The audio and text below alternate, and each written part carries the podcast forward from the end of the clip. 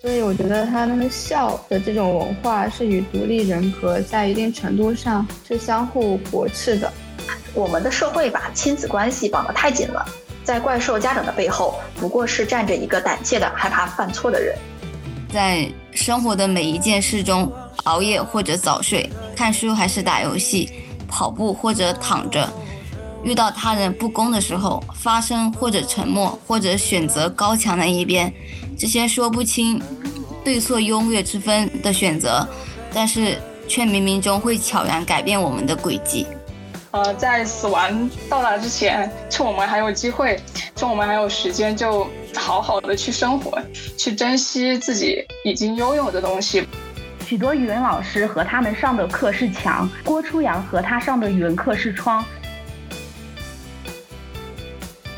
大家好，欢迎来到第三期的读书分享会。这一期共有五位小伙伴进行分享。先请第一位小伙伴 Elodie 给我们分享一部电影《青春变形记》。呃，因为上周周就是出了一些事情嘛，就那个东航，然后还有因为疫情一直在封校，所以心情就比较压抑，然后就。呃，找来看了一部比较轻松的电影，但这部电影给我还是蛮惊喜的，因为以前一直觉得动画电影就比较幼稚那种，不就不怎么去看。但这部电影它就很治愈，然后又可爱，又非常好笑，而且大熊，而且那种熊猫毛茸茸的，就真的非常可爱。然后，嗯，还就给了我一周一周比较好的心情吧。然后这部电影的主要内容，它是讲一个，嗯，在多伦多生活的主人公美美。然后她在影片里呢是一个非常典型的亚裔学霸，因为这部片子的导演他也是一个亚，就是一个呃华裔吧，好像，所以他就是拍出来了很多。呃，能够就是我能够很多很共情的地方，就比如说这个主人公美美，然后她是一个很典型的，就是很热爱学习，然后也很热爱考试和比赛，然后她很擅长去完成，就是达到父母的期待，然后她就很拿了很多奖牌还有证书，就是也很少去放松的那种，然后她的家庭呢是在多伦多。呃，以管理一家中式祠堂，就是在那里管理，然后有很多人会去旅游啊什么的，就去参观，然后以这个来赚钱谋生的。其实看到就是祠堂这个情节的时候，是有一点呃不太是，就是有一点难受，因为在传统印象里，这种宗祠它一种就是就是一种封建糟粕，因为大部分的地区。就祠堂这种地方，女人是没有资格去进出的。包括之前去年夏天，就是奥运会的时候，有一个湛江的一个跳水冠军，那个那个小女孩叫全红婵，她是因为得了冠军，然后才她的名字才能出现在宗祠上面。我感觉很讽刺的感觉。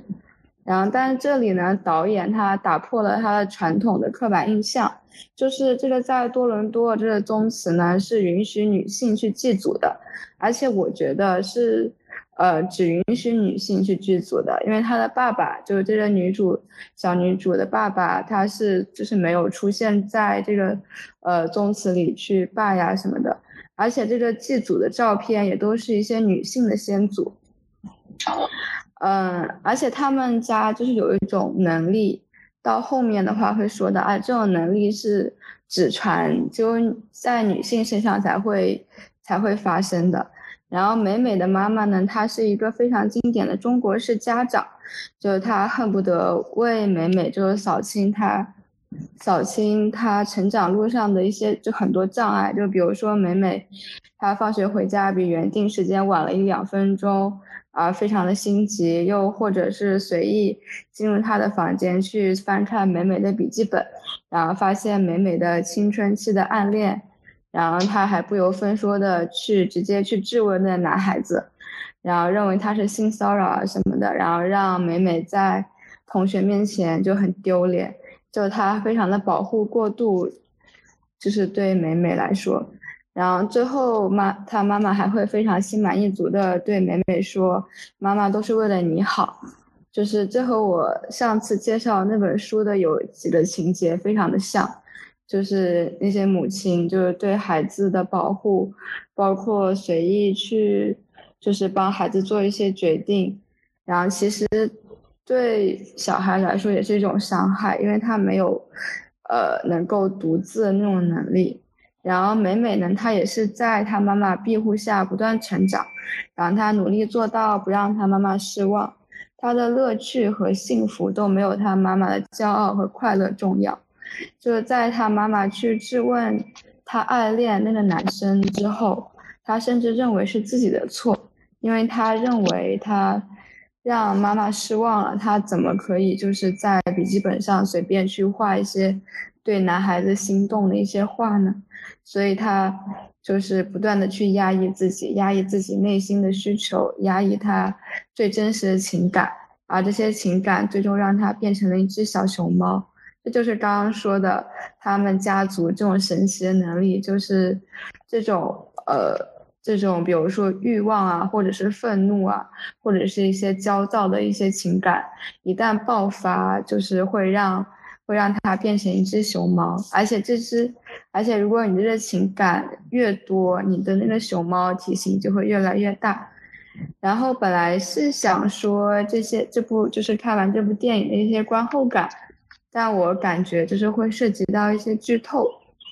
可能就推荐大家去看，就没有那么精彩了。然后。呃，所以更多的内容还是想介绍大家自己去看，因为看起来就因为他拍了很多，可能很多人会说这是对中国的一种刻板印象，但我觉得它真的是出现在很多家庭中的一些情节，就反正我看的是很有共鸣的，所以这次就想说一下我看完这部电影以后，然后看到一条差评的一些。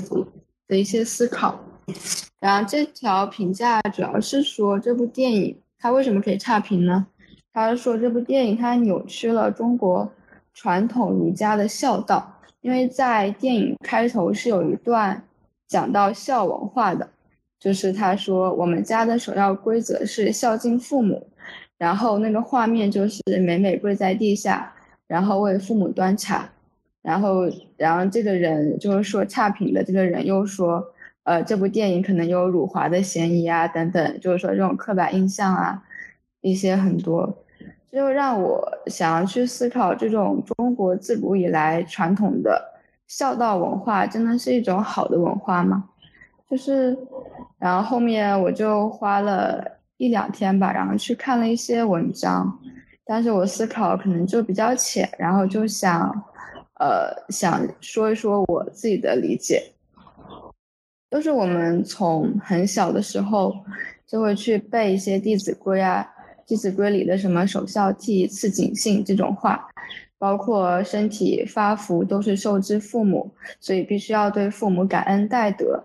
但是在孝道的教条主义下，就对父母的愤怒成了不可呈现的东西。就比如说电影里的美美。她压抑自己对母亲的不满，拼命的去做母亲心中完美的女孩。只有在变成小熊猫时，才会对母亲大喊大叫。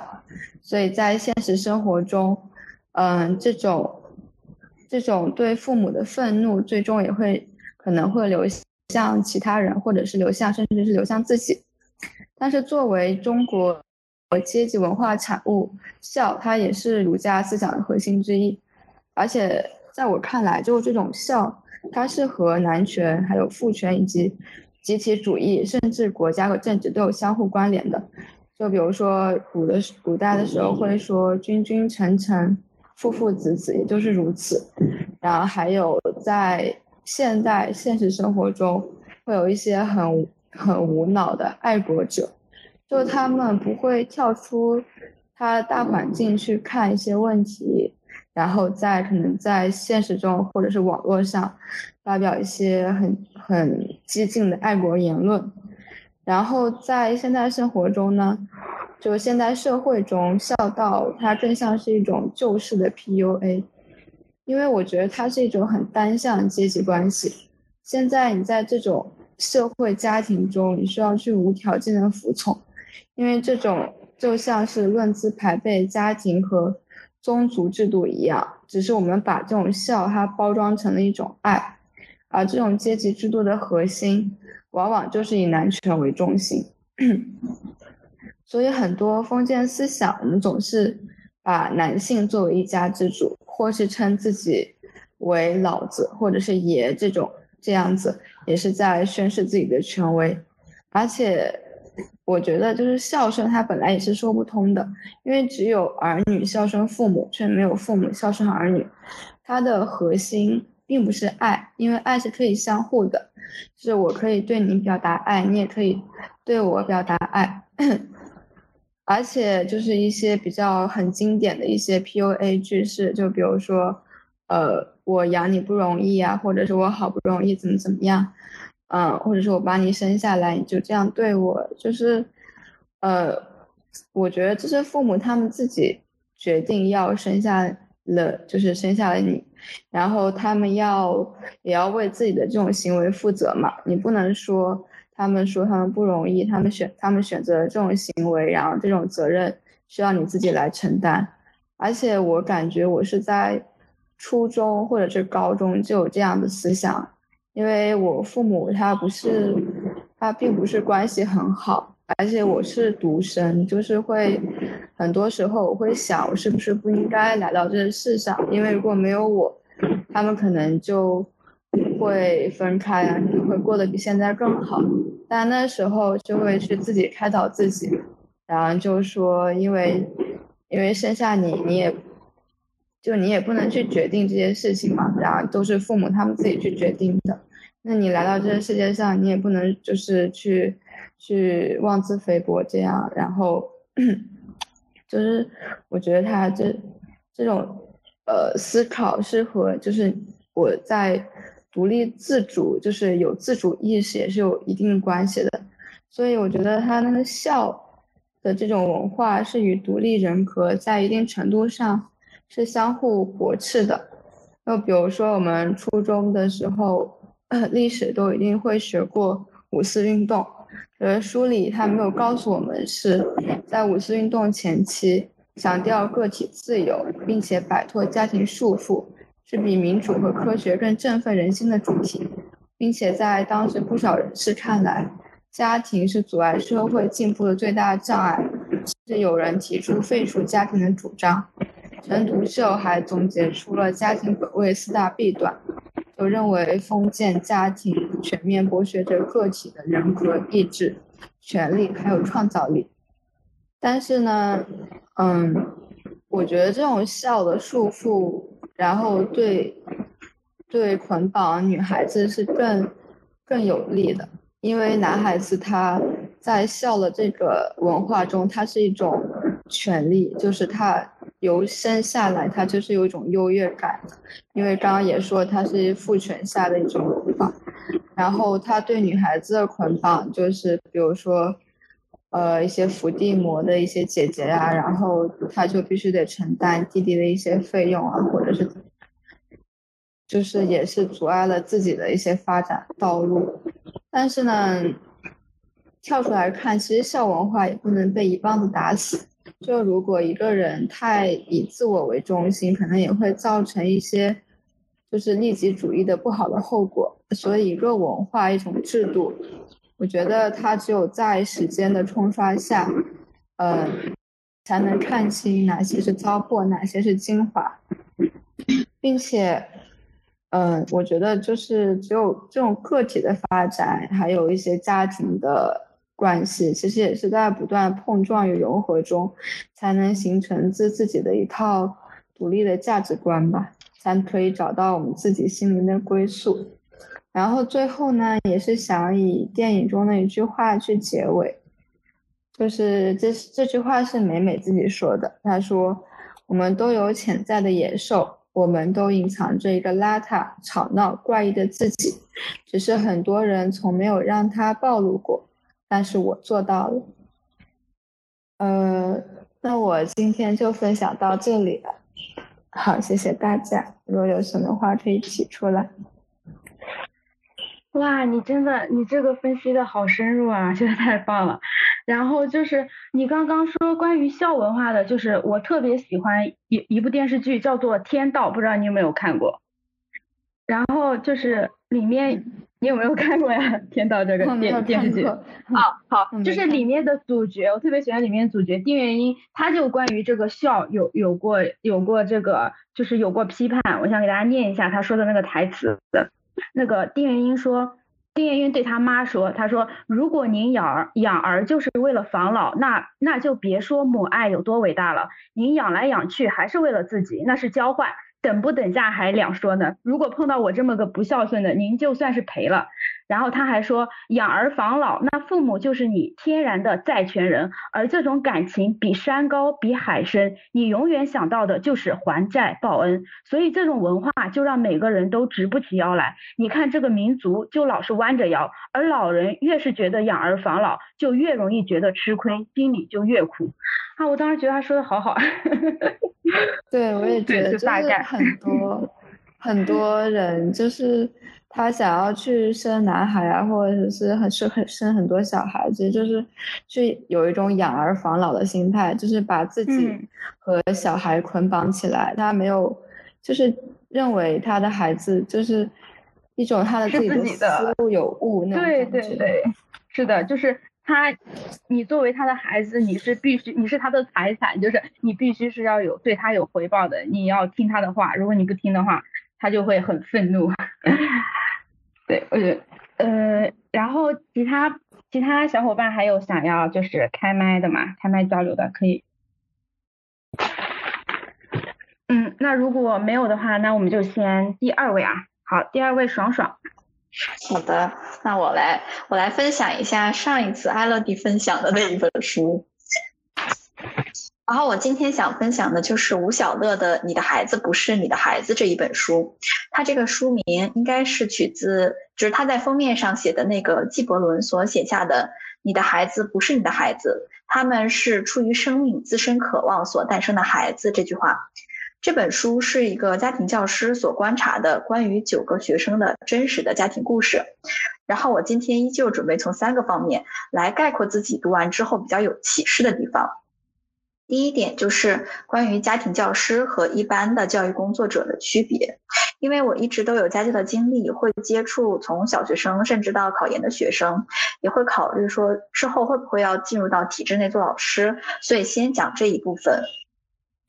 在其在书中，他会提到说，在过去的社会中，对老师是心怀感恩的，他们会感谢老师的付出。但是现在的家长却一再的扩张老师的义务。有了实时通讯之后，家长对于实时联系到老师的概念膨胀的非常可怕。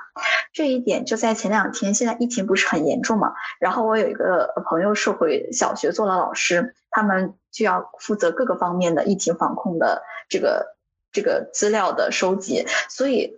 教师这个职业可能现在需要承担很多额外的东西。然后书中也会说到，呃，家长对于孩子的这种。呃，实时联系到孩子的概念膨胀的非常可怕，很有可能是跟家长孩子数量少是有关系的。只有一两个孩子的话，家长会把所有的资源都倾注在孩子孩子身上。但是养孩子和投资很像，你把鸡蛋都放到了同一个篮子里，这对呃对这次投资的得失心不免就看得很重。当然，同样也有很多家长会把自己的小孩打包成一团丢给外人，丢给幼儿园。安亲班或者是补习班，这类家长似乎很害怕和自己的孩子单独相处。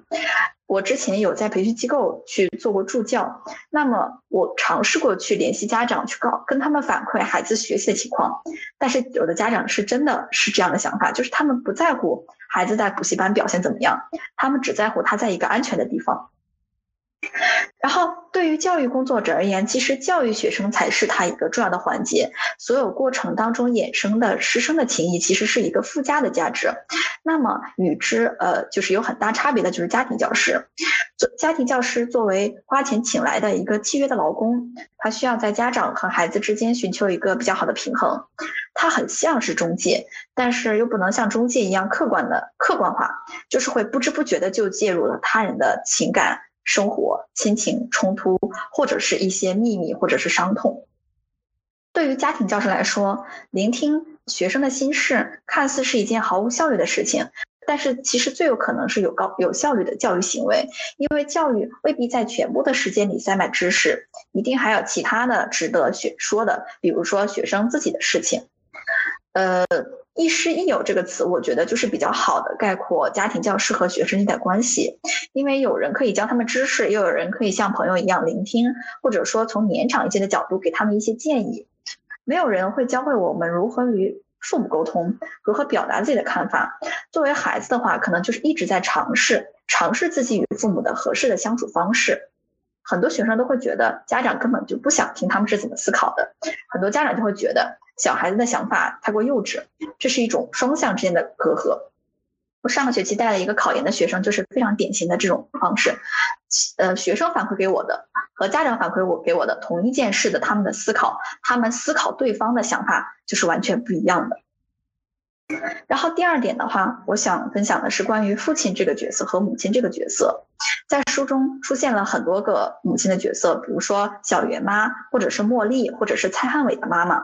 他们都是顺从社会的期待做了家庭主妇。他们存在的价值就是主要是由丈夫和孩子来决定，在女儿、媳妇和母亲的角色之间，他们不知道自己是谁，但是一直在取舍这三个角色的比例，或者说，就像蔡汉伟妈妈所说的，把生命中所有的事物都视作义务，赚钱养家是义务，时间到了踏入婚姻是义务，照顾父母是他们老死是义务，为了孩子牺牲奉献是义务，并且不曾怀疑这些义务的本质。并且为了小孩的福祉，他们愿意牺牲、奉献出所有的一切。在现在这个后社会，应该有很多家长都是这样，他们拿出奉献一切、牺牲一切的话语，把沉重的压力就压到了孩子身上，以驱使他们向家长所期望的方向去发展。然后，包括刚刚艾露迪分享的关于孝的这一部分，我也是，就是看到这一部分的时候，会觉得之前的人可能他们就是。别人施加给他们什么义务，他们不会思考这样的义务是为什么存在，为什么合理，然后就去做了。但是我们现在有很多的人开始逐渐去思考过去的这些东西到底是不是合理的。我们开始去思考的不仅是自己的义务，还是自己的权利。然后后面就是说，这些家长在生完孩子之后，他们就从自己的舞台上走了下去，把孩子推了上场，他们忘掉了自己是社会的一员。太执着于办好母亲这个角色，在书中关于父亲的描述是非常非常少的。除了巧艺的父亲是一个比较正面的角色，他参与了孩子的成长以外，其他的比如说像茉莉的丈夫，只有在他的孩子考进考到年班级第三名的时候，才会才会对他好一点。所以说，茉莉会认为她丈夫的爱是有条件的。或者说，有一些父亲就会把他的爱加之于母亲，就是说你要帮我照顾好孩子，是先把这层这层压力给到母亲，然后母亲又给到这个孩子。作者作者的母亲倒是一直都认为说小孩是应该被视作独立的个体，这个是一件理所应当的事。但是许多的家长是倾向于把孩子作为自己的所有物的。然后最后一点，我想聊聊关于选择的问题，因为作者的父作者的母亲她已经是一个。呃，对孩子，就是无论说思考孩子是一个独立的个体这种的观点，还是说其他的，呃，都是一个比比是很多的父母都愿意倾听孩子的母亲了。但是他在最后，在作者进行职业选择、专业选择的时候，他。呃，让他报了法律系，没有选择他本来想选的方向。所以说，作者在说到这件事情的时候，他他会跟他妈妈说，说这场比赛我奋力跑到终点的时候，才发现尽头是一片荒芜。他妈妈也会说，如果说时光倒流，我不会让你再做出一个这样的选择。但是等他作者去跟其他人聊这个事情的时候，其他人就会说，这个也是你自己的选择。就是你在做出选择的时候，其实你代表的是你自己。那么他的思考就是，我们都害怕人生会出错，但我们更害怕我们出错的时候没有人给我们担这个责任。最终做出决定的，呃，最终做出最终决定的应该是小孩儿，因为这是他的人生，他得学会肩负起做决定后产生的责任。如果他不学会掌握人生，今后发生了车祸的话，我们绝对会先掌握方向盘的人，而不是车主。最后呢，就是作者他提到的一句话：我们的社会把亲子关系绑得太紧了，在怪兽家长的背后，不过是站着一个胆怯的、害怕犯错的人。嗯，就是说。我们会觉得孩子是一个独立的个体，那么反过来说，其实父母的话，他也可能也是迫于社会的压力去管教孩子，他也是一个独立的个体，他本来也应该去完成他自己的那一份使命的，所以，呃，就是包括在。茉莉的那一块，我我其实看起来比较比较难过的，因为她本身就是一个硕士研究生，她的导师会跟她说，你只要你只要想的话，其实你能做的比现在好很多，就就只要你愿意，你的成就是不止于此的。这对她来说其实是一个非常大的鼓励，但是她终究还是没有能迈出做自己的那一步，最后就变成了一个母亲，一个非常挣扎的母亲。然后我今天的分享就到这里了。我也还想鼓掌，大家都分享的好好呀。然后就是爽爽的刚刚刚关于选择的那个，关于关于选择的那个话题，然后我又想到了我看的一部电影《麻将》，是杨德昌的一部电影，我觉得这部电影我也很喜欢，就里面也有关于选择的一段台词，我也念给大家。好的，就是他这他这上面说，嗯，这是里面的一个角色红鱼的台词，嗯，他说。这个世界上没有人知道自己到底想要什么，他们就等着别人来告诉他们。所以，只要你用很诚恳的态度告诉他，他想要什么就对了。因为没有人愿意在失败的时候承认自己的错误，他们宁愿自己是上当被别人骗。就我觉得，就是很多人就是可能就是不知道自己想要什么，所以就是呃让别人来，就是他相当于是让渡了自己的自由，然后让别人来替他决定他的人生。因为他害怕承担这个失败后的失败的后果。对的。呃，好，然后还有同学，还有还有小伙伴要要开麦吗？大家可以直接开麦分享，没关系。那如果没有的话，那我们就直接下面。好，第三位该阿星了。然后大家好，我是阿信。然后我是很少参加，嗯，读书会之类这样需要表达的活动，甚至说我是很少在众人这样子面前表达的，所以我也不得不依靠稿子来进行表达。如果说有说的不好的地方，欢迎大家指出。嗯，最近我是读了杨本芬奶奶的这个秋园，秋园是杨奶奶的妈妈，一位。一九一四年出生，统共活了八十九岁，在洛阳出生长大后辗转到湖南、湖北生活，生育了四个儿子、两个女儿。其中，他的两个儿子、一个女儿皆皆在年幼的时候离他而去了。秋元的一生几乎横跨了中国半个近代史和现代史的开端。这是一位普普通通又历经磨难的女性。而杨奶奶在六十多岁的时候，想要把她的妈妈秋元的一生给记录下来，她就在厨房，有时候就一边做饭啊，一边就是可能就是这样子写作。这大概是秋元这本书的背景和初衷。接下来，我想通过书中几个情节来讲述一下我的这个感受。第一个情节是裹了半只脚的小脚。秋元的母亲杨太太是一位传统的妇人，她遵从古时的训诫，让秋元裹了脚。即使那个时候很多人已经不兴这一套了，但是呢，秋元的父亲又很跟得上形势，他让秋元去念了私塾，慢慢的又让他去了洋学堂，那这自然裹了一半的小脚，自然也不再裹了。第二个情节是二位嫂嫂之死，秋元小的时候正值那个北伐。北伐军过洛阳，横行霸道，有专抢民女之风，人人自危。秋元的二位嫂嫂，就是其中，嗯，有可能遭到戕害的两位女性。那时候，秋元的嫂嫂才十多岁吧，然后他们就是，嗯，秋元的父亲是一位乐善好施的大，太太，呃，就是那个。呃，医生吧，属于医生吧，然后就可怜他们的身世，就让他的哥哥娶了两位嫂嫂进门了，两位哥哥嘛。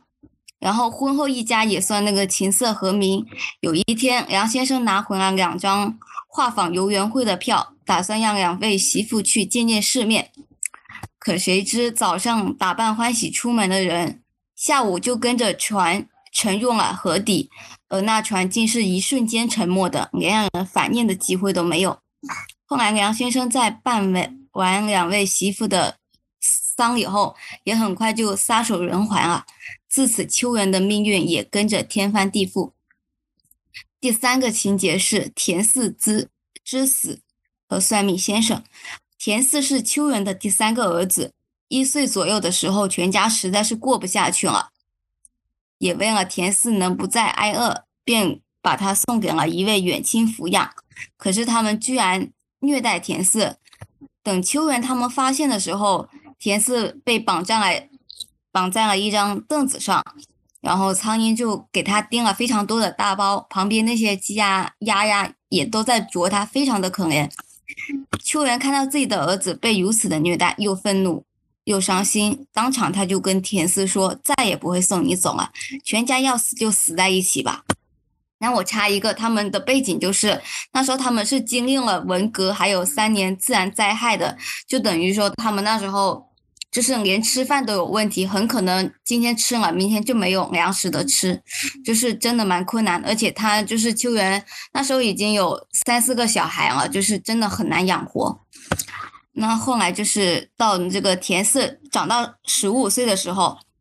这中间秋元经历了丈夫饿死，女儿到外地求学，家乡实在过不下去，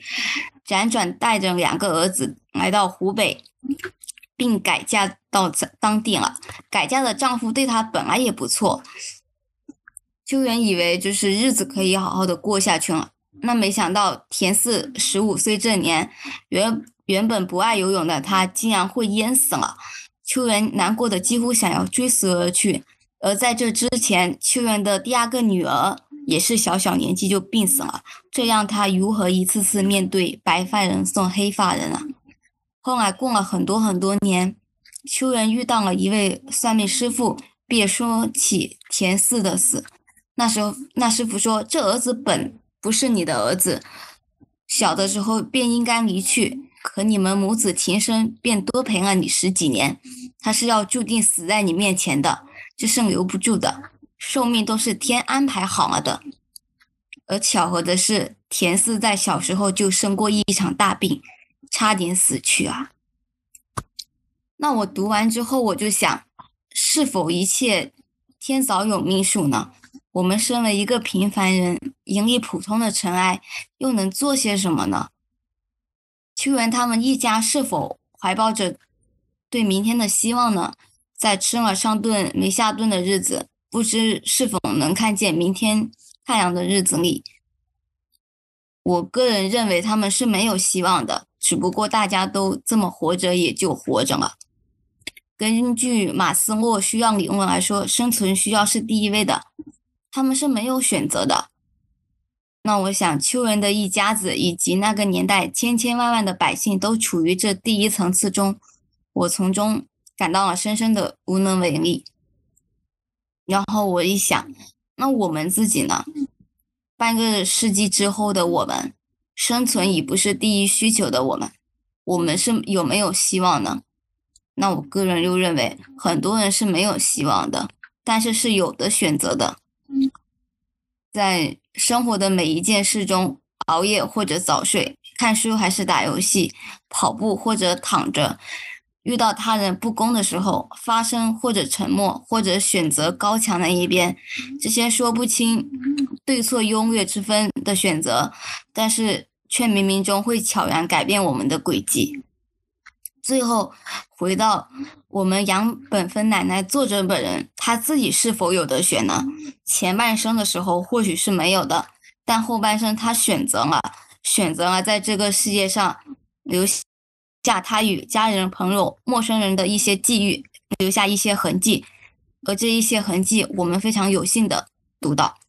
我的分享快要结束了，到现在我还是很忐忑。我心里读完秋园，其实有很多很多的话想说，可是我却很难的去表达出来。我也犹豫过很久，到底要不要表达呢？直到我们的闲散会开始之前，我都还在犹豫。我想了很多的借口说服我自己，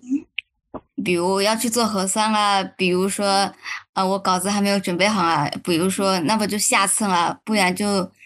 再准备好再说吧。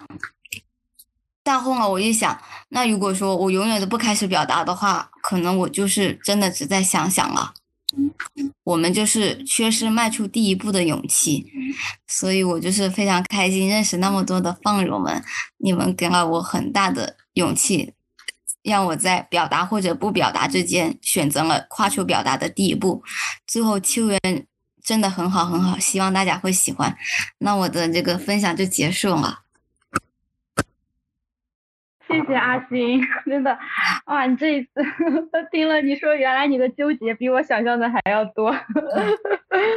真的很棒，真的。我听你，我听你讲这个故事的时候，我就已经很难过了，就是，就是不知道阿星你有没有看过那个，但是还有书籍那个纪录片啊，我有看，就是从那边看过来的。啊，对对对，那里面杨本芬奶奶就是也出镜了，对对对，然后他他拿出来他那个草稿的时候，他那个稿纸就是他在厨房里面写的，然后那个稿纸上。对，然后那个稿纸上有好多什么油渍啊什么的都在上面，但是我觉得那个是我看过的，就是 真的，我看到那个稿纸的时候就已经特别的感动了。对我现在就是在读他的三部曲，然后还有那个我本芬芳是他的第三部曲，讲他婚后的生活的也非常好，但我还没有看完，我希望就下次可以再那个。对他的另外两本书就是也很棒，就是听说，对也很好看，非常推荐。对对对，我就准备这次先先来看这个秋园，然后就是还有一个，对，还有一个就是感觉很很巧巧合的事情吧，就是我有一个也是一个网友，然后就是前段时间我们聊到了我们喜欢的那个老师，然后就是一个很有名的老师，就是等一下我想分享那个郭初阳老师，然后就又聊到了，对，又又聊到了这本书，就是郭初郭初阳的他出的那个书，就是乐府诗集，乐府出的嘛，就乐府出版社，然后这个。对，然后这个这个杨奶奶的书也是乐府出的，然后就觉得还挺巧的。嗯，对，然后他的前同事就是他是我这个嗯这个网友他的前同事，然后现在就是在在乐府当编辑。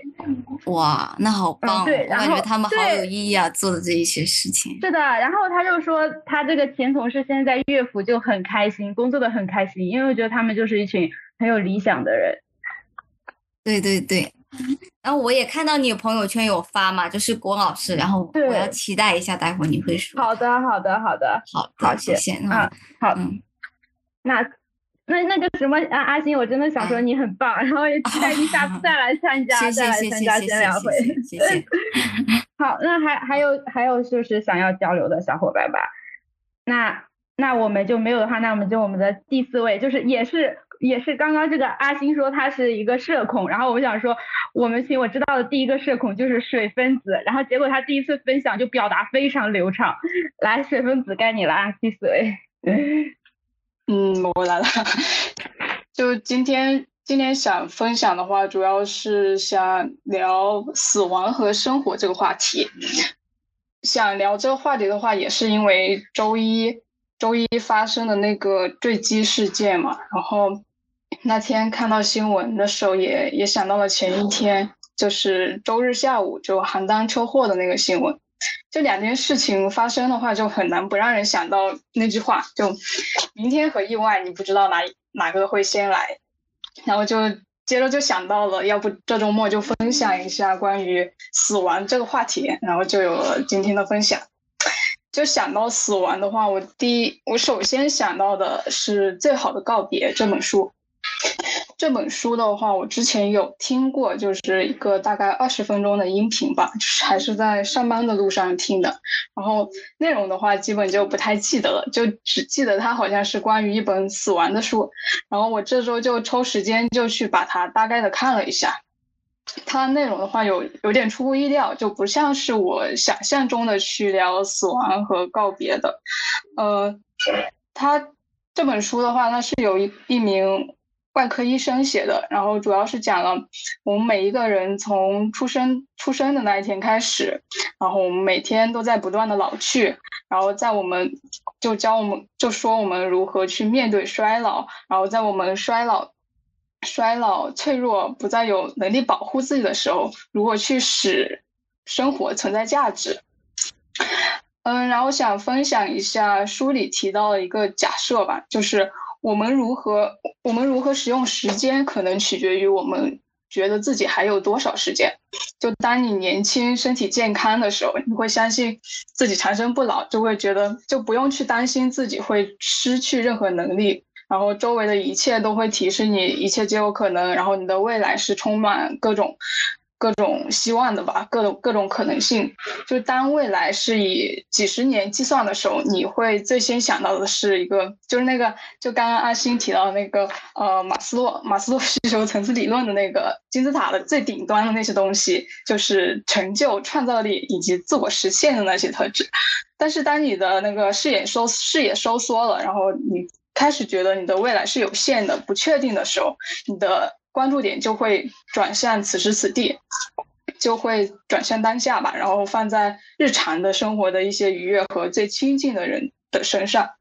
就提出这个假设的那个学者呢，当初去选择研究衰老，也是有一个契机的，就是在在他二十一岁的时候，发生了一场非常严重的车祸。这个车祸的话，让他意识到自己有。自己离死神有多近之后呢？他对什么事情是重要的有了不同的看法。就是重要的是存在于我们生活中的其他其他人，就是生活在我们就是在我们生活中的那些其他人。就在网络上看到了这次事故的一些报道吧，然后很多更多的想法是活在当下，就是过好自己的生活吧。就我们不得不去承认的一个事实，就是我们每个人都存在。我们每个人存在这个世界上的时间是有限的，就只不过是有长有短而已。其实，其实想想还挺搞笑的，就是在我在我初三，好像一直到我初三就。十四十五岁了，可能是从小受到《西游记》的熏陶，就对轮回啊、地狱啊深信不疑。就我我一直都相信这些东西，就也也有时候会会去想，要是我能像孙悟空一样去，然后去把那个阎王爷的那个生死簿给改了，就把我认识的人，就是认识人的名字去掉，然后大家都可以长生长生不老。但是但是现实是很残酷的，就是我们每个人都需要去。面面对死亡，面对死亡吧。呃，之前在一位喜欢的博主的直播间里面聊到了这个话题，就弹弹幕上有朋友朋友问那个博主，就是说，呃，你害怕死亡吗？就大家也可以想一下，你你们有没有想过死这个这这件事情？就是你想你。呃，死的那个时候，就是你你会不会怕，或者说你会，就是想一下你死的死的那个感觉是怎样子的，或者说你想到你死了之后，好像你这个人就没有了，然后你的思想好像也没有了，你思想就是你的脑死亡了之后呢，然后你的肉体吧，好像一年两年之后好像就回归自然了，就是有没有去去想过这个话题？就是你害怕死亡吗？就是。然后就那个博主对我的回答话让我印象还挺深刻的。他的回答是，嗯，不怕，就是说他，因为他当时的状态是他好像是就是裸辞了，就当时疫情是二零年一年吧，他就辞职了，就全就每一年都待，就给自己一些时间充电，就是待在家里，他没有去工作。他当时是这样子的一个状态，就每天就会去就在 B 站直播的那种，就是直播那种陪伴学习之类的，就是他也他自己会充电，然后开一个直播的那种。然后他当时，然后他周五的话就会开一个聊天直播。然后他当时对这个回答这个问题的回答就是不怕，就是说他他当下的每一天过得都很开心，然后很满足，很值得。然后但是。但是家家人肯定会难过的，他的朋友肯定会难过的，然后很多事情还没有去做，会感到一些遗憾吧。然后就是珍惜与亲友的关系，珍惜每一天。嗯，所以我想我想说的就是，呃，在死亡到达之前，趁我们还有机会，趁我们还有时间，就好好的去生活，去珍惜自己已经拥有的东西，不要去去。其实现在很多人。焦虑太容易焦虑的话，可能就是他们他们会忽略掉忽略掉自己已经拥有的东西，然后总去跟别人比较，去说他自己没有的东西，所谓的那种什么同辈压力啊或者什么的，就是去珍惜，多想想自己已经拥有的，然后去珍惜它，然后去去做一些自己想做还没有做到的事情，就比如刚刚。刚刚阿星就踏出了这一步，然后想去做出了自己，就踏出了这一步，然后去做了做了这次的分享，然后还有就是去发现日常生活中的小美好呀，呃，然后不要去不要太去在意别人的看法吧，就活活活出自己就好了，然后减少与网络。上面干网络上干劲的一些拉扯，还有这个时间的话，还是要关多关注自己吧，就是关注自己，借用一个就是喜欢的博主的一个签名，就活得大胆一点，就做做自己想做的事情。然后最后的话，就再推荐一部喜欢的电影吧，这个电影叫《时间恋旅人》，应该应该都看过吧，就是还挺经典的。就这部这部电影的话，我我。他是，就我看看完这部电影的时候，我第一次对生活的一些，就是你日常生活中就每天很很普通的生活，就你要去有一双发现它美好的一双 眼睛吧，就你可能就忽略掉了一些东西，它其实是很美好的，就对，就是这些。然后就希望大家不留遗憾的活着，开心每一天。还有想到的一句话就是。嗯，就那个电影，那个送你一朵小红花的那个电影，那个呃赵英俊吧，就他不是有一句话嘛，就是说生活中除了生与死，其他都是擦伤。嗯，我们永远都不知道哪一天是我们最后一天，所以 所以大家珍惜每一天，开心开心每一天就好了，不留遗憾，活着每一天。好的，我的分享就是这么简单。好的，然后水分子，你是不是又是即兴，没有准备稿件，就是即兴说的？差不多吧，就想到什么说什么。对啊，所以我觉得你表达能力很好哎。就我写了一点点话，然后又想想到一点其他的，然后想要又讲其他的。对，你你才不是社恐，你都是你都是自己随说，我们就就就还要大概写个稿子。然后就是甚至你刚刚说那个东航的东航坠机的事情，其实我也想简单，正好想简单说一下，就是想给大家分享一个播客，就是就是呃一个播客叫做离心利比多，他讲了关于东航的事情，他的那个那这一期的题目是亲历东航失事后的昆明机场，我们决定撤出北漂。然后就是这个博主，嗯，就是这个播客的博主，他他们是一对情侣，然后他们相当于是。呃，东航失事的那个飞机，就是他们机场在他们前面刚飞走的那架飞机，他们相当于就是他们后面那架飞机。然后他们正准备，他们已经登机，正呃准备要起飞的时候，然后这一个，嗯，就是相当于这个航空这个空姐跟他们说，呃，因为前面的飞机是。呃，前面的飞机发生了故障，然后让他们下飞机，他们当时都是一脸懵，然后就就下了飞机，然后过了一会儿，然后就又让他们上了飞机，就是在下飞机的这个过程中，这个博主就就搜了一下手手机，因为他不知道。因为他当时，他们当时都还没有意识到，就是这个这个发生故障到底是什么意思，也根本想象不到。他们他们还以为这个故障就是这个飞机里面又发又发现了什么呃疫情，就是阳性的阳性的患者。然后结果就是搜他们当时搜那个手机的时候，消息就是只有只只说了一只说了就是呃可能坠机了，但是详细情况都没有。然后。嗯，后面这一个空姐让他们都上机的时候，就是他们他们就是怎么说呢？嗯，好像就是被不想害怕，但是还是都上机了。然后他说上机之后，他发现大家。去特别安静，在那个机，在这个飞机里面特别安静，就是跟前面完全不一样。前面大家都很可能吵吵闹闹，各自自己干自己的，但上机之后大家都非常安静，就是知道大家也通过查手机知道这件事情了。就大家现在坐在这架飞机上，感觉就有有一种呃四十呃四十如归的感觉，然后大家都很紧张，然后他们就是整个这这这一趟飞机，就是他们飞下来就是。就是非非常的紧张，然后就是想了很多，然后呃，所以当他们这一次就是安全安全落机之后，就他们感觉他们好像是重新好像重新又活了一回一样，所以他这这件事情给给了他们很大的触动吧，因为他们相当于是亲，他们离这一个。他们可能就更能感同身受，身受，对。对对，因为他们就是后面那一个班机，然后他说在上飞机之前，他们两个还在吵架，然后然后下了飞机之后，他们觉得以前的那些吵架那些事情根本就不是事情，就一切都变得那么渺，对，一切变得都那么渺小了。然后，然后他们，而且他们做了他们人生，他们又开始重新思考自己的人生，然后做了一个重新做了一个决定，就是他们要从北京回到他们的老家太原，他们两个就觉得应该珍惜自己剩下的时间，做自己想做的事情，不想再打工，再再当一个，再跟那个公司卖命。对，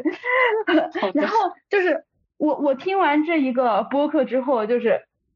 我是我也我也我也我我在今天也做了一点小小的改变，就是反正就这段时间我对于生命就是死亡这个触动，怎么说呢也挺大的。就是当当时东航这个飞机这个嗯坠机的时候，当天我都没有敢看新闻，因为。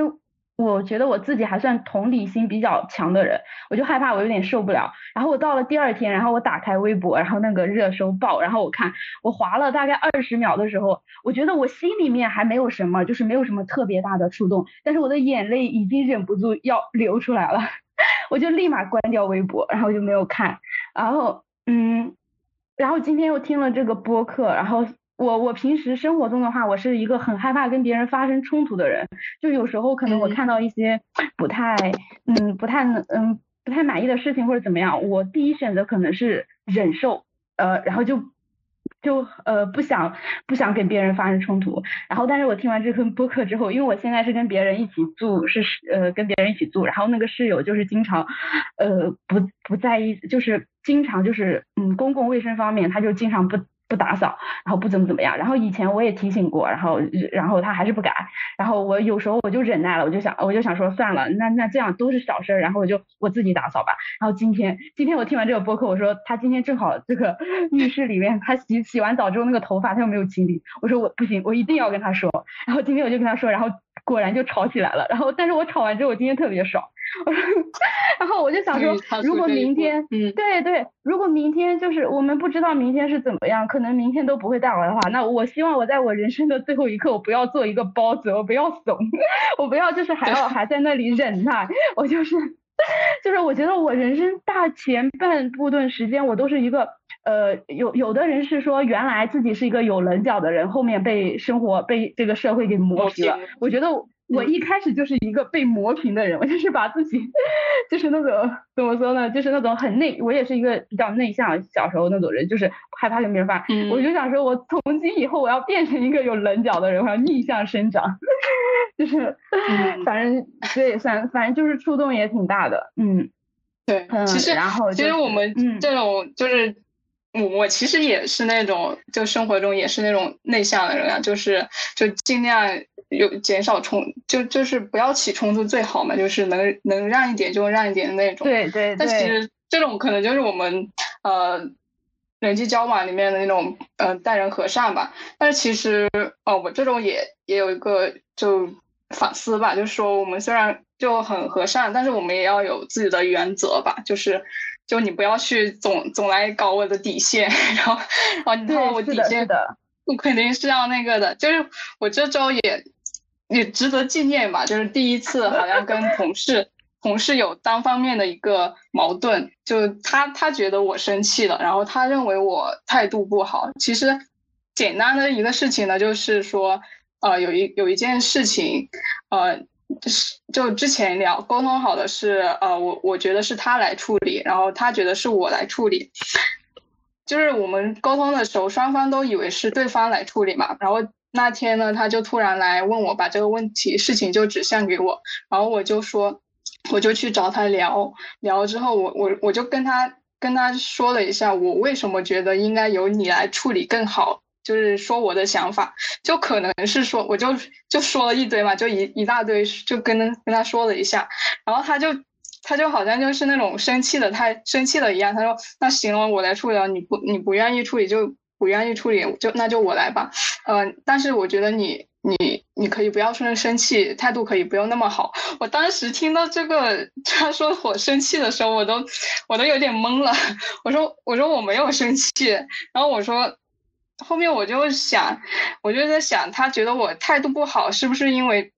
我之前给他的一个印象就是呃，他他说什么跟我沟通的时候，我好像都会答应之类的。然后我好像也没有太多的跟他去我没有讲那么多。之前他说什么事情呢？我更多的是一个嗯，就是回复那种呃，好的，行，可以。因为因为可能刚开始工作嘛，因为我我又是一个实习生，可能更多的就是接受的那种，接受的那种嘛。然后后就发生那件事情之后，我就在想，是不是是不是呃，在职场里面。或者说，在生活中，你你一直去退让的话，好像人家就会觉得你好欺负一样，或者说他他会觉得对你总去去做一些那种不是你该做的事情的话，就或者说你去帮别人做的事情的话，你做多了，别人好像就会觉得是一种理所当然的一样的事情。对，就是就我们沟就是做人和善可以，但是也要有自己的底线，对吧？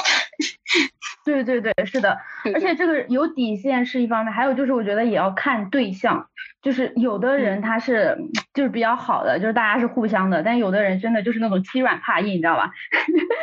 就是就是那种人，我就觉得很讨厌，对，就就不要不要让不要给他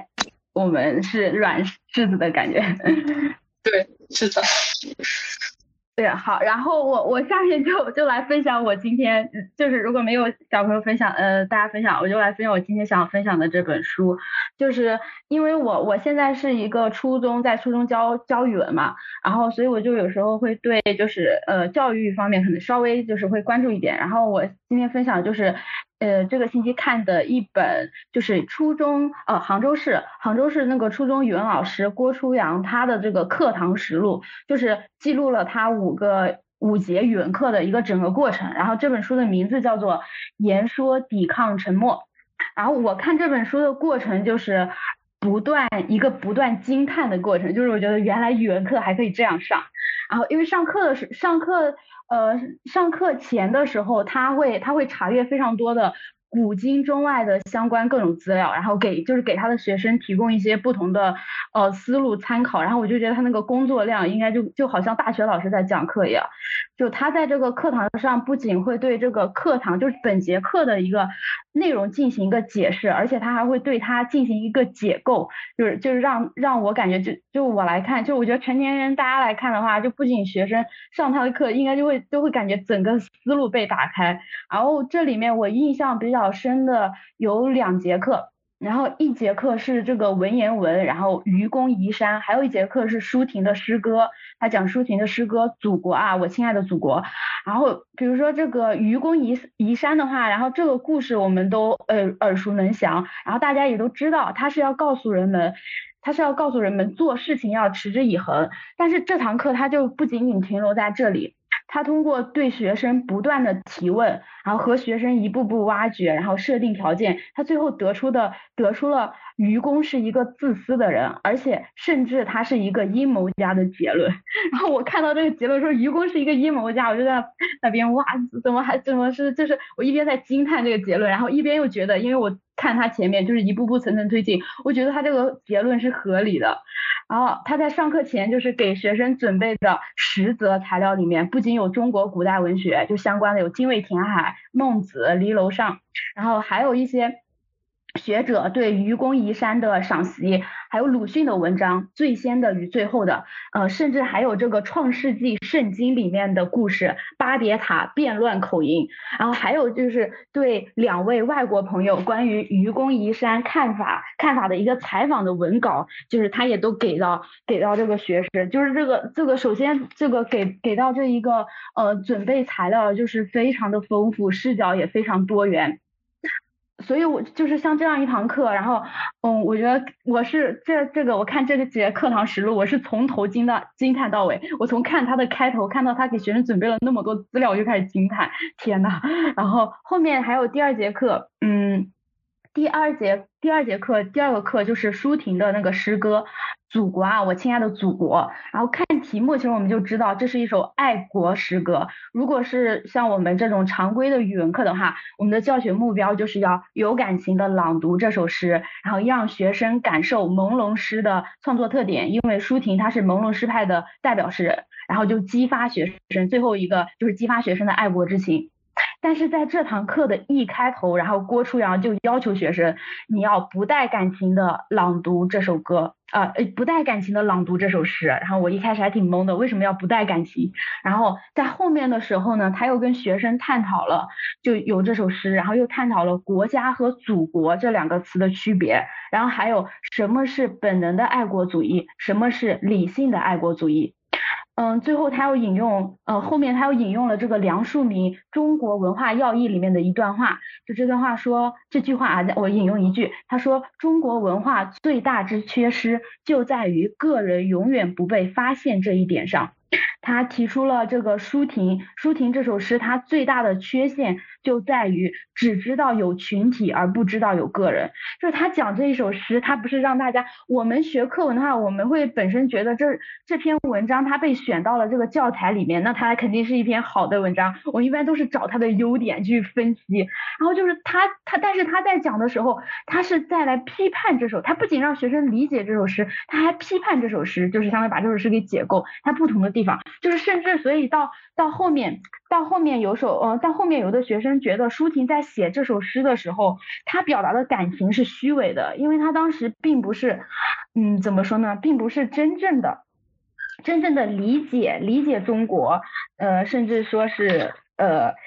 他也并不是那么的热爱他，他写这首诗，因为这首诗他写，因为当时的文化环境的话，对吧？这个诗歌要为政治服务啊什么的，他们可能一些诗人会写这种诗，而且他还他还把这个后来这一个舒婷他接受采访的材料做给嗯作为作为这个 PPT 给大家展示，就是在这个材料里面，舒婷他自己说他在接受采访的时候，他自己说，呃，就是那个那个采访者问他现在怎么看。这首诗歌，他写的这首诗歌，舒婷他自己说他已经受不了了，受不了当时写这首诗，他自己都没有办法看，所以就是经过时间的一个洗礼的话，就是他自己他自己可能也也知道当时的感情不是那么的。不是那么的怎么说呢？不是那么的扎实，他可能还欠一些思考，在写这首诗的时候，呃，然后所以就是郭老师他他的独特之处，他让我惊叹的地方不仅仅在这一个地方，就是在开学第一课的时候，他就会让同学们投票。那么这他这本语文书里面哪些课文是大家不想学的？然后全班讨论为什么不想学，最终他会筛选掉四分之一的课文，就是不讲啊，这是他的民主化的一个尝试。然后一个星期有五节课的语文，他顶多用三节课来讲课本，他剩下的时间会讲随笔，讲阅读扩，嗯，讲这个拓展阅读，有时候是会讲诗歌、小说、电影，就他非常他非常比较注重电影的教育意义，因为电影的话，它首先是一个视觉，而且电影它涵盖的信息量是非常丰富的，他会给学生们看一些对，嗯。对思想就是对思维开阔的电影，什么《V V 字仇杀队》，还有什么呃《肖申克的救赎》这些，就是这些经典剧电影，然后还会跟跟他们交流。然后郭嗯郭老师的一个学生这样评价他，我觉得他这个评价就就评价到评价到很好，就他说许多语文老师和他们上的课是墙，郭郭初阳和他上的语文课是窗，一扇干干净净透明的窗。对他就是打开了，给大家打开了世界的一扇窗户。因为我们现在的教育是给大家关上了很多窗，关上了很多窗户，关上了很多可能性。嗯，那么他的这个朋友，他的好朋友也是一个初中语文老师。呃，我刚刚看，刚刚有评论说看过郭郭老师在这个一席上的演讲，对我也推荐大家去看，就讲的很好。这里面也有他他的那个他在里面也讲了教育方式，然后他这个。朋友郭朝阳也上过一席，也讲他他讲的比郭老师更加的激进。然后他他评价这个郭老师，他说很大程度上郭初阳是找回了语语文的尊严，找回了语文课堂的尊严。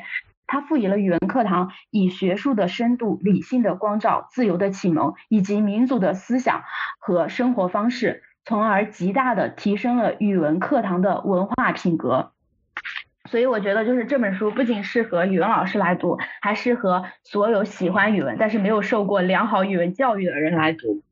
嗯，郭老师他自己，他不仅他自己的水平非常高，然后他教的学生的水平也非常高。我看这本书的时候，我还惊叹于他学生的这个水平。他学生上初中，然后在回答问题的时候，就是对鲁迅的话信手拈来。我觉得他们好像每个人都是鲁迅通一样，就就让我挺惊讶的。就也说明他这个学生，首先他这个后面我看那个呃人物的文章，我知道他的学生都是首先都是经过选拔非常优异的学生。然后也有的，我在网上也看到一些评论，就是说像郭老师他任教的这个学校也是个非常好的学校，然后里面的大多数学生家境也比较优渥，他这个教育的可能就是说不适合推广，只适合精英教育。那么就是现在呃下面我就给大家推推荐另外一个关于教育的纪录片，就是巴赫曼先生和他的学生，就是。刚刚说，嗯，刚刚很多网友说，就是这个教育，呃，只适合这些家境优渥的，像这种教育。那么在这个巴赫曼的时候，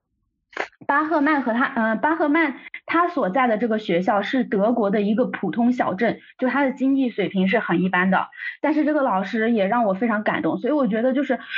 好的教育当然经济条件非常重要，但是那个教育者他所他所呃表达出的教育理念是不以他的这个地方的物质条件为决定的。然后这个巴赫曼老师，他的班上是有二十人不到，然后他这个他这个小镇是一个移民，移民就是移民非常多的，然后二十个人不到，但是有十二个，这个他的学生学生是二十个不到，但是他们是来自十二个不同的国家，有有的孩子还没有完全掌握这个德语，嗯，这里我就直接想念，因为这他巴赫曼先生和他的。学生这个纪录片，我也是被人物的一篇文章安利的。然后就是在这篇文章里面，他也讲了郭初阳，他是由巴赫曼先生和他的学生这个纪录片，然后引入郭初阳的。呃，到时候我想把人物的那篇文章也分享到群里，大家可以看一下，我觉得写的也很好。然后我想给大家直接念人物关于人物这篇文章写巴赫曼的。然后他说，作为老师，巴赫曼先生并不看重分数。发试卷时，他会鼓励成绩垫底的同学：“你表现很好，上课会经常举手。”他还告诉班上的每一位同学：“成绩只只是暂时的，分数根本无法代替代表你们，它只是某一瞬间的影像。更重要的是，你们都是很棒的孩子和年轻人，你们要坚守这份纯真。”导演玛利亚。嗯，施佩特接受采访时曾说，相处两年多，他特别喜欢这个班级的气氛。学生们语言都不太通，却会突然大喊“我爱我们班”或者“我好喜欢老师”，这样直接的表达方式让他深深着迷。他也时常能见到一些学生下课了也坐在教室里，因为喜欢待在这里。然后就是这里面，就是让我感动的是巴赫曼先生对学生的鼓励和支持，还有就是他的他所信奉的教育理念，可能就是鼓励式教育。这个也印证了我，我这个也也联系到我现在的一个困惑，就是我现在所在的这所学校，然后嗯，然后我发现我自己就是。首先，我自己的性格可能就是不是那么严厉的呃人，然后嗯，我同事跟我的评价，甚至学生给我的评价，可能就觉得我是比较温柔型的。但是这个温柔，我觉得在他们嘴里是一个贬义词，不是一个褒义词。因为我们这所学校老师们都实行的是打压式教育，就是经常把如果不听话的学生，然后就叫到办公室打手板的那种。然后我是一个从来不打学生的老师，但是在这个学校里面，我却好像成为了一个异类一样。然后就有有的老师就直接说啊，我发现你从来都不打学生哎，就就感觉我我这个这个人跟大家都不太一样。嗯，所以我就觉得在这个学这在这里，就是你想实施这种鼓励式教育，首先是很难实行的。一个方面，他没有这个环境；，还有个方面就是，嗯，我表现出来的那种温柔。和鼓励，可能在学生看来就是啊，我是一个很温柔的老师，所以他们都不怕我。然后特别是那些皮孩子，就是比如说写我的写作业的话，然后就发现我的作业可能就是他们会嗯推到最后才写，或者是就是不写，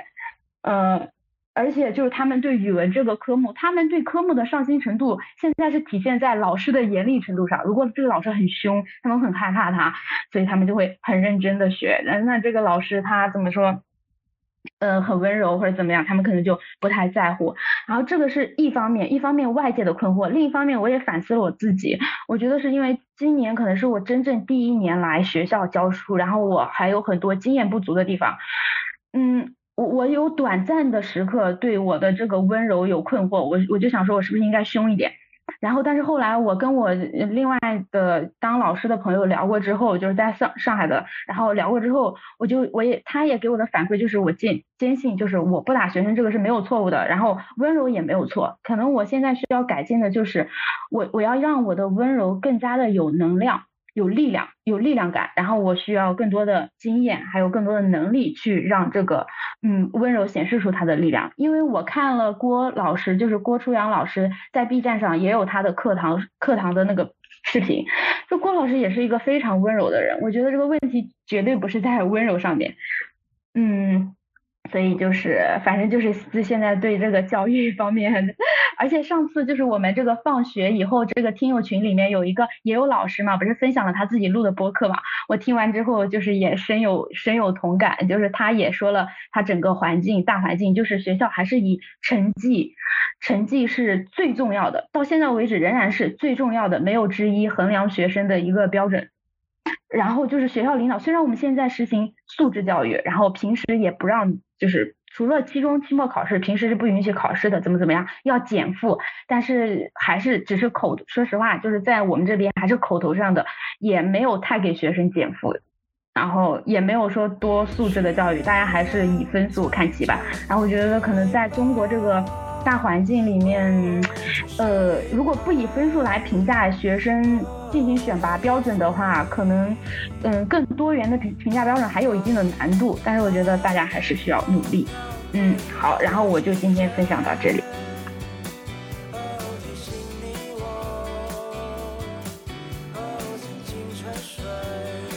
以上就是我们分享会的内容，还有许多不成熟的地方，欢迎大家在评论区留下你的想法和建议。我们下期再见。